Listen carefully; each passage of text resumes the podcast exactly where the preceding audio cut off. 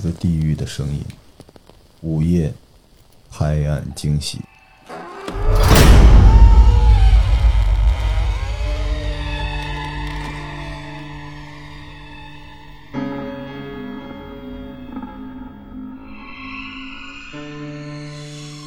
因为你们两个都是在这边学的中医嘛，嗯，对，对，觉得有什么区别吗？因为你肯定是在台湾被影响，说想做中医这块儿嘛，跑过来觉得这边跟你们想的 有区别吗？呃，我觉得最大的区别应该是台湾有那个科学中药吧，所以台湾的普遍开方子的能力不会有这边强。科学中药什么东西啊？就是把中药，然后会呃做成散剂，哦啊，这不就是颗粒剂吗？对，很、呃有点像颗粒剂的对，但是它概是念用像奶粉那样的技术，哦它是把液体把它变成粉剂。所以其实更像西医的东西了，对吗？它嗯就是加，它会加一些淀粉，把液什体么东西啊？是的，它把液这不是体咱们说了个啥？哦，是的，是的，就像酵素一样的那种东西吗？它其实就是你可以把它想象就是颗粒剂的概念，哦，嗯，但是它是面状的，它的最后成型是面状的。所以你们那边没有人说这这种东西正在杀死中医吗？台湾人正在杀死中医，也没嗯、有 因人为说它这都是经方，所以可能哦，对，嗯，它都用经方。这太诡异了吧？那个日本也是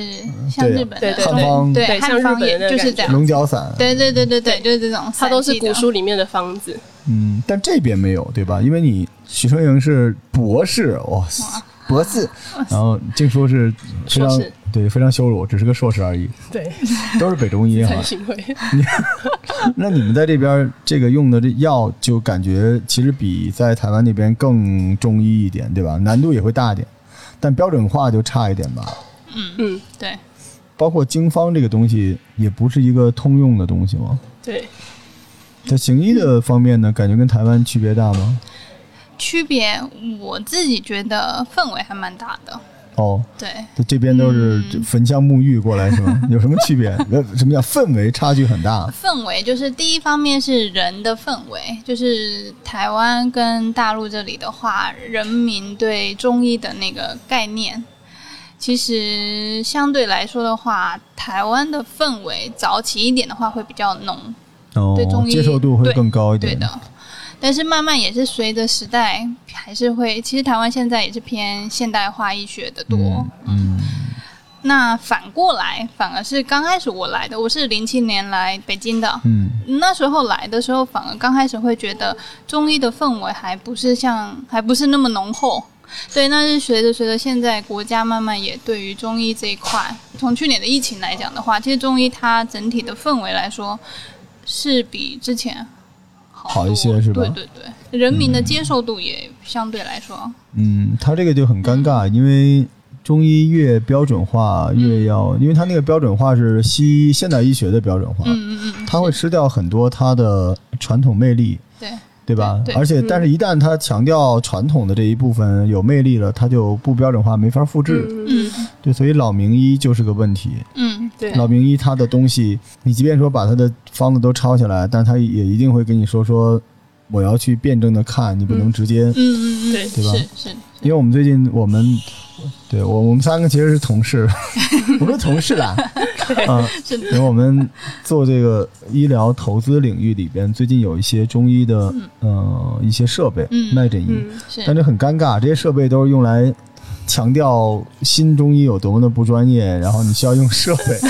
对，中医比较厉害的一点就是它在一个时代非常厉害了，因为没得选，嗯就是从检测到诊断到治疗到康复，全是这一个人来决定的。游医就是当时一般来说在几个省来回走，嗯，然后他每过半个月就会再出现在你家门口，嗯然后你要把你家通过他的方子抓的药倒在路面上，你们知道这个吗？嗯，然后他就看一眼这个药，他就知道你们家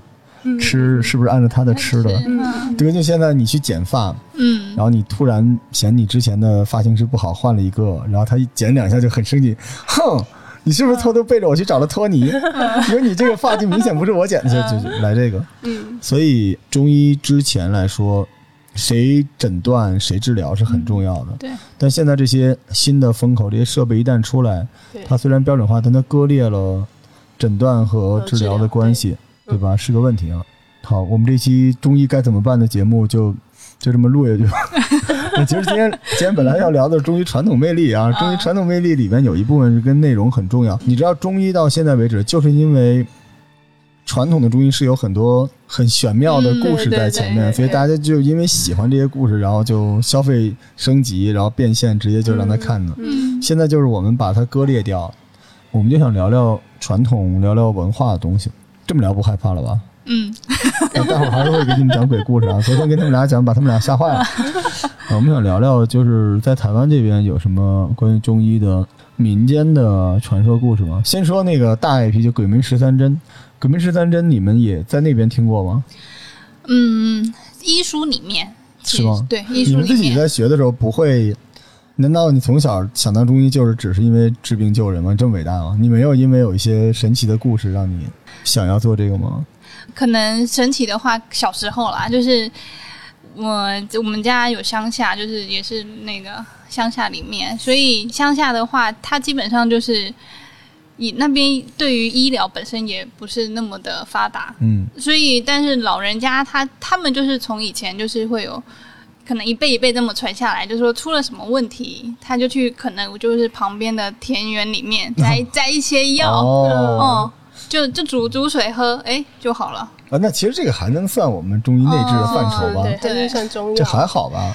那那所以，但但当时候可能就会觉得，哎，怎么这么神奇？哦，因为你们昨对天跟我说那个收精那个事情，我想啊明白了，哦就是你们收精是怎么用的，啊怎么做的？嗯，来，一般就是到那种宫庙里面，然后可能会带他的衣服，然后带一把米，然后到他们宫庙里面就是宫庙是什么东西？哎就是滴滴拜佛，就那种公共的庙叫可宫能，不庙是，。就是它里土面地可公能会供对供供一些神，供哦一些道教的神一些神 OK 地方。对因为台湾这个庙我是知道的，嗯大家就是共享的庙嘛，对对就对是 所有的宗教的东西都可以在一个里边，非常的经济实用。对，然后基本上你就带着你的衣服，然后他会用米，然后就在你周边念啊，不知道念些什么东西，然后就 Punchline， 对对对一段说唱 freestyle，嗯然后就通常受，如果是真的有一些，比如说受到惊吓或者是什么卡到的话，就是会有蛮明显的效果。哦，这个我们这边叫，我昨天晚上想名叫消精，消消嗯精就是消解，啊，然后惊吓啊，它就是一碗小孩子用的比较多，就一碗米，啊啊，对然后对他们对，小米然后对，中间突然会咣，就出现一个坑。嗯但其实这个是，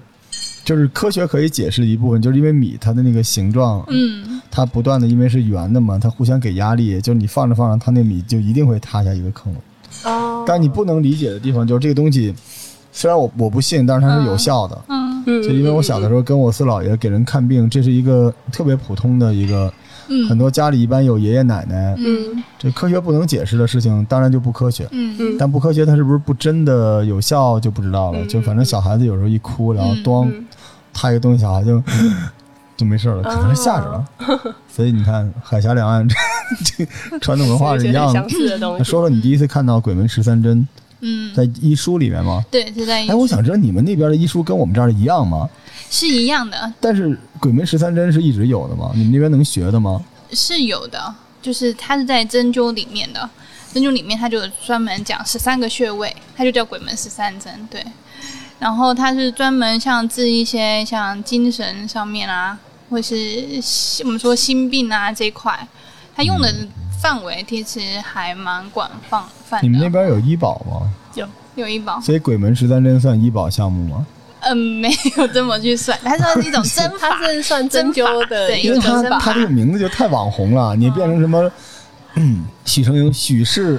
许氏心理疗法，大家一听哇，什么玩意儿啊？就一定要鬼门十三针，对吧？自己带 BGM 那种。嗯，我们这边就用的比较多，但你们那边听到的关于他的传说有吗？我们这边对都快拍成网剧了。我不跟你们讲过那个故事吗？嗯就不在这节目里边讲。真的，反正中医的这种灵异故事都差不太多，嗯就这几个嘛。我们今天这节目里边，你害怕吗？金叔？还可以，好，那我们就还聊撑聊得，住。 这白天怕什么？ 这鬼门十三针基本就是说，人的异障是因为中了邪嘛，那就是驱邪就行嗯了。驱邪，你要是东南亚地区呢，有往地上撒米的，嗯嗯嗯有这个做一服了。咱们中医圈充分利用了中医的设备，就是针对直接扎你。对，但这个呃最常见的传说就是扎着扎着，然后对方身体里边一般就会有一个声音跟你对话，嗯嗯，这是鬼门十三针最常见的，而且它就很尖锐。但鬼门十三针是一个讲究人鬼交流的针法，就其实是扎不到第十三颗的，对吧？就是穴位一针一针的扎，可能扎到三到四就结束了，这故事就结束了。但是有些时候就一直扎一直扎，然后大家想象中这个东西就在你的身体里面一直跑一直跑，直到到最后大概就是干啊，台湾是这么说的，我们就叫妈蛋啊，你非得把我那个非要置我于死地吗？对吧？你就不能网开一面吗？然后最后你大义凛然的这一针下去，然后就嗤，就这个魂灵就烟消云散了，恶灵就没有了。对，但据说啊这个鬼门十三针这针是要埋了的，这玩意儿就变成一个 WiFi，它嗯就和那个它驱的那个灵就链接在一起。就我从小就是听着这个故事长大的，因为它一般都用那个梅花针。嗯，嗯你们在那边用什么针呢？有那种特就一般的一样的银一样针，的银针啊？银针有那嗯对种六个头儿、六个爪儿的吗？没有？改锥 那是进去。那我在我的那个诊所里面就出过这种事儿，就是我上次给你们讲，嗯我那个白老师带着他的徒弟，然后两个人扎一个小姐姐、嗯大姐，嗯然后那大姐就一直蹬腿儿，然后特别不爽。但是我在外边，我什么也听不到，然后最后这一针下去，然后那个徒弟突然就惊醒，抬头，你本来应该低着头去处理他的那个穴位，就突然就就东张西望的看，然后那个白爷爷就跟他 peace peace come on man be cool，然后九十多岁的老爷子啊，嗯，出来我就问他们，其实他就大概的意思就是听到东西，听到那个笑叫声，嗯也可能是旁边做水了，嗯，我没听见。啊但是鬼门十三针一直就这样，现在在中国大陆、河北就还有，嗯而且算是非遗了。嗯，对是非医疗，对中医治这种东西就治的还挺多的，我自己本身没有太多这种经验，但是我自己有治病的时候，假如我遇到，就是我之前有遇过，你在同仁堂治病的时候，，对，就是在就是看完病之后，我回家就身体特别不舒服嗯啊。哦，哎呀，好想听静叔的表情 都，静叔没听说吧？听过这个故事吗？没我没跟他，对嗯我没跟他嗯说，快来快来快来快来！嗯，就是可能我身体相对于比较敏感吧。那中医的说法可能也是我比较自己比较气虚，就可能那一阵子气比较不够的时候，然后我回家了之后就身体特别难受，就是立马倒在床上的那一种，然后请我的室友可能去帮我煮煮点药茶喝。然后我去回想，我因为我总觉得不太可能，没有什么太多的原因，对。但是我自己去回想的话，我就那觉得哦、可能在某今天看诊的过程当中遇到哪个患者，嗯本身他可能他对我来说影响力太大了，因为他是我我有印象的话是他比较偏是有一点情绪上面的，但是他的脉象摸起来就非常的杂。这是我遇过，但是我就之后会发现，假如有一些患者，可能我跟他沟通一两句，或是稍微摸一下脉，感觉这个脉可能对我来说我没办法应付的话，我可能会就直接跟他说我没办法看你，对，嗯，这是有一种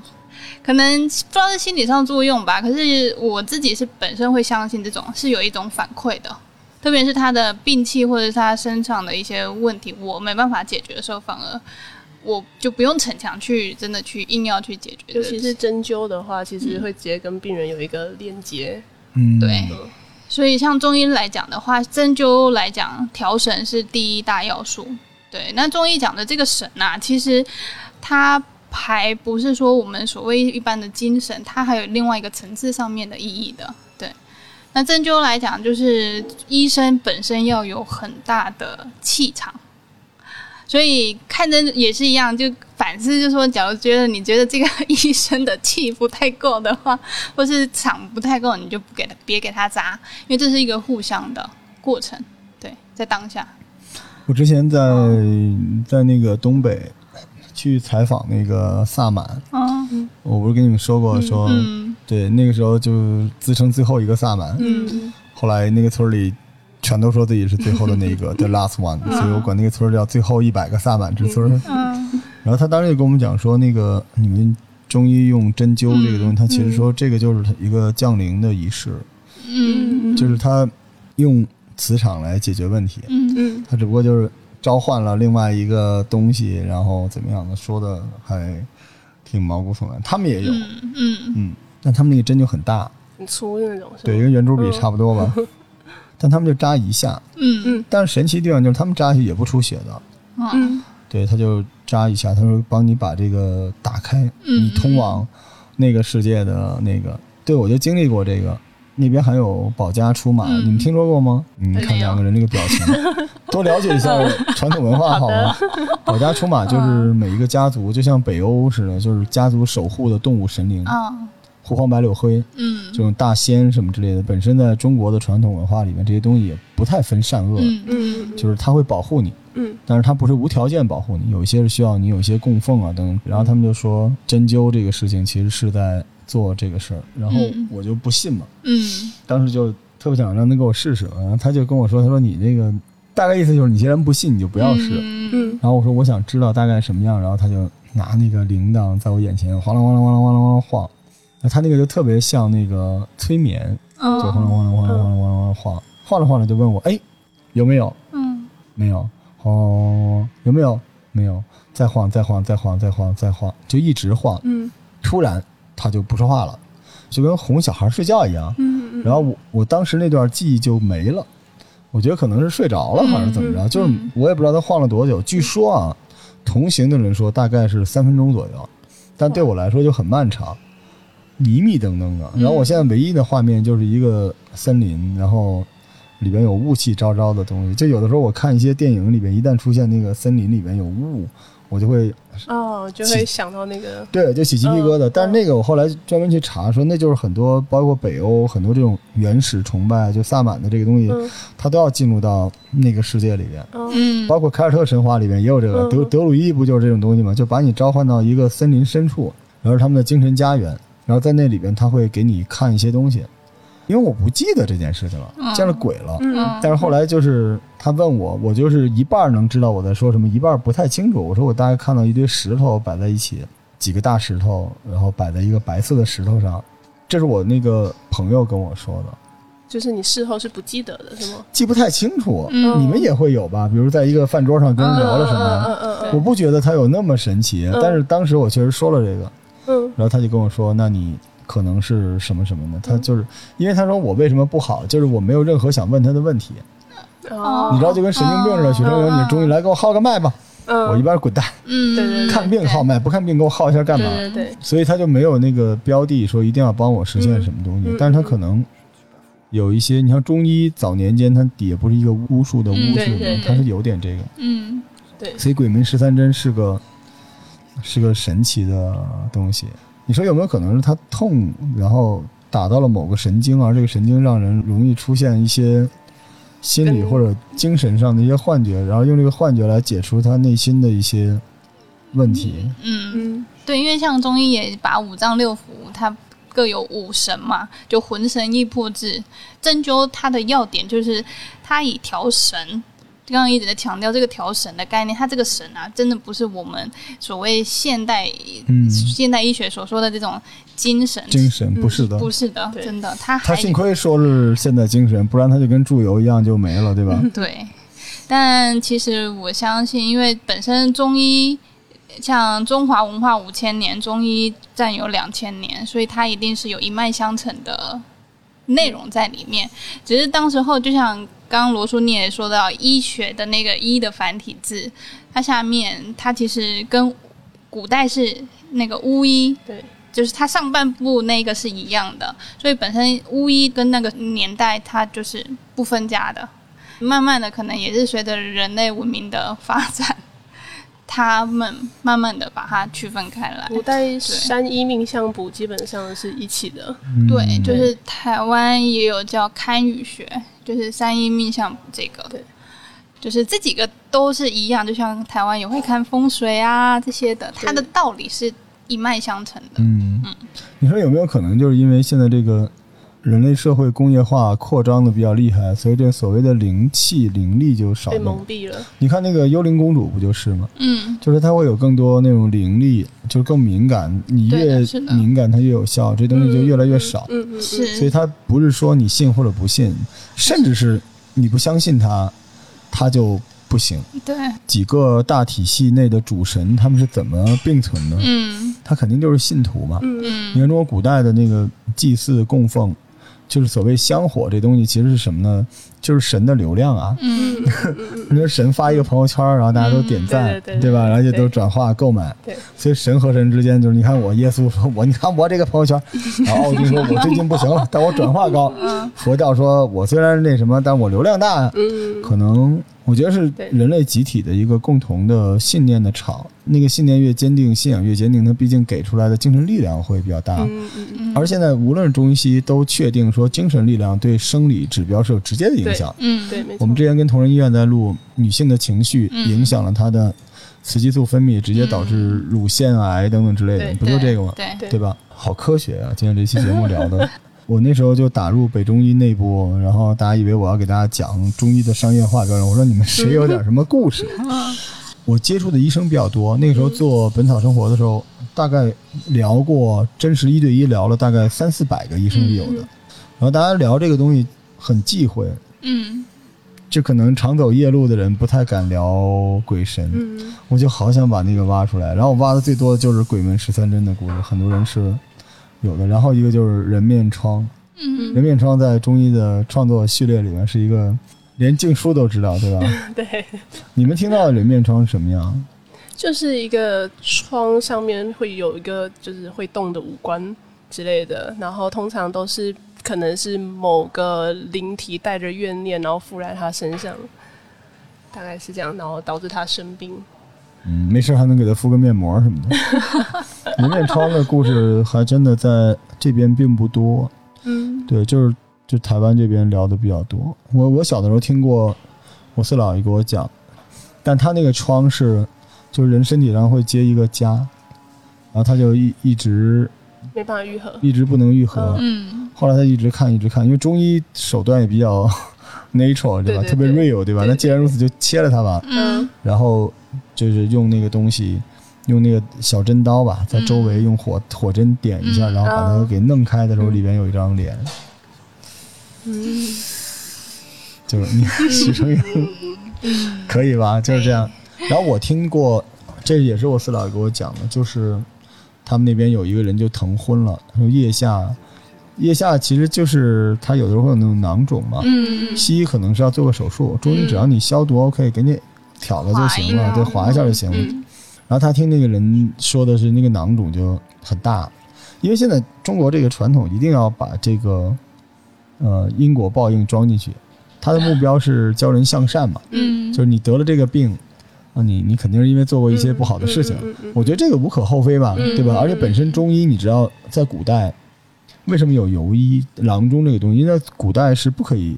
离开你的城市的，你们知道吗？嗯嗯就你出不去的，你没有官方的文牒你是出不去的。嗯嗯但医生和道士可以出去。嗯呃，后来有一段时间医生也不让走了，所以医生就幻化成了道士，就是现在的道医。所以医生本身又像国外呃过去中世纪神话里边说的、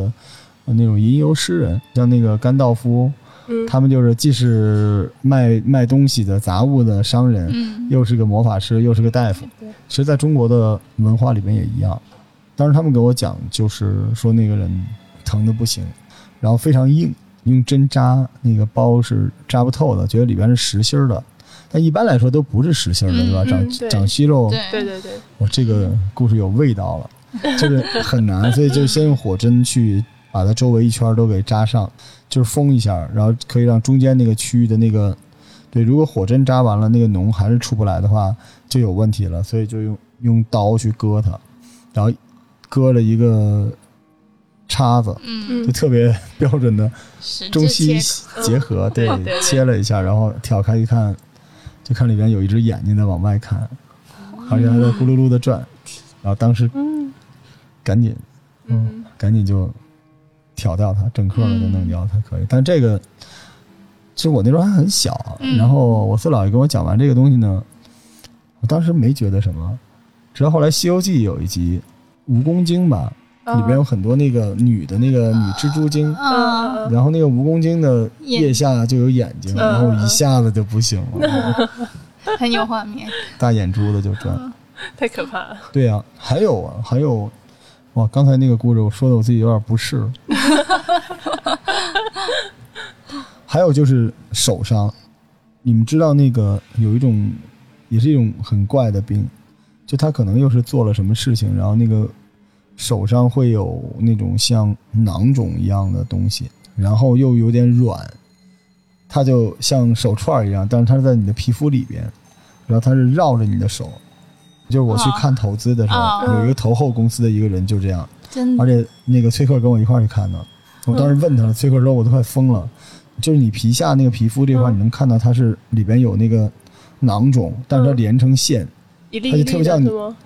一块一块的一块就在你皮一下块，嗯，对，这也是一个过去就有的一种病，这个这个嗯东西特别难，这个东西治疗就是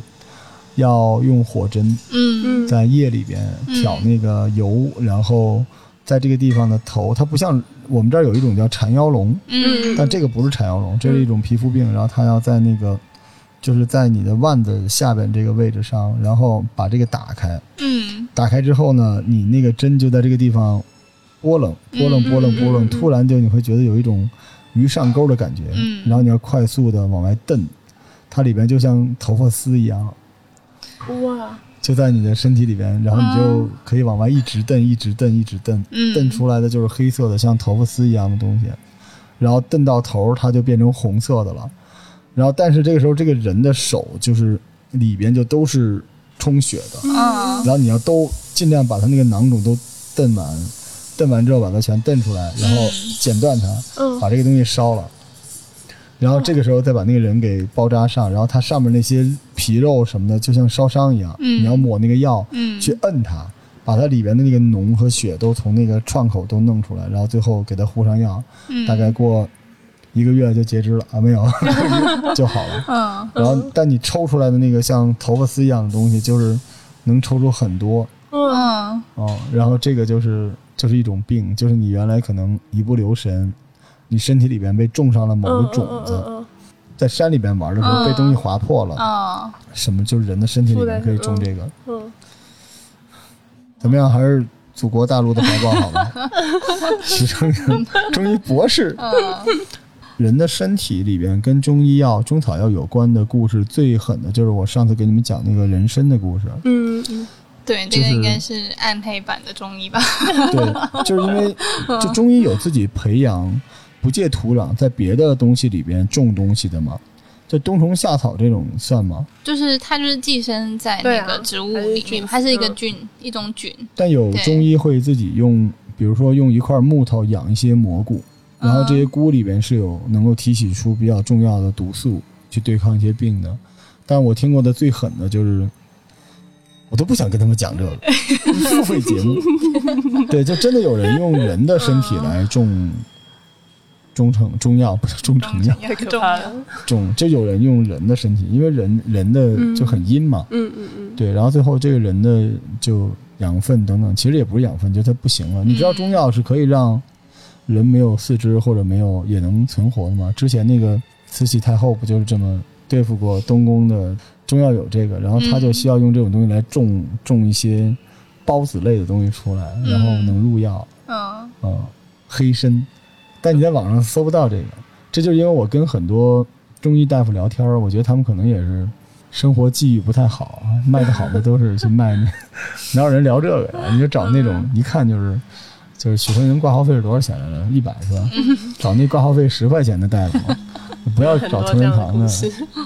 对，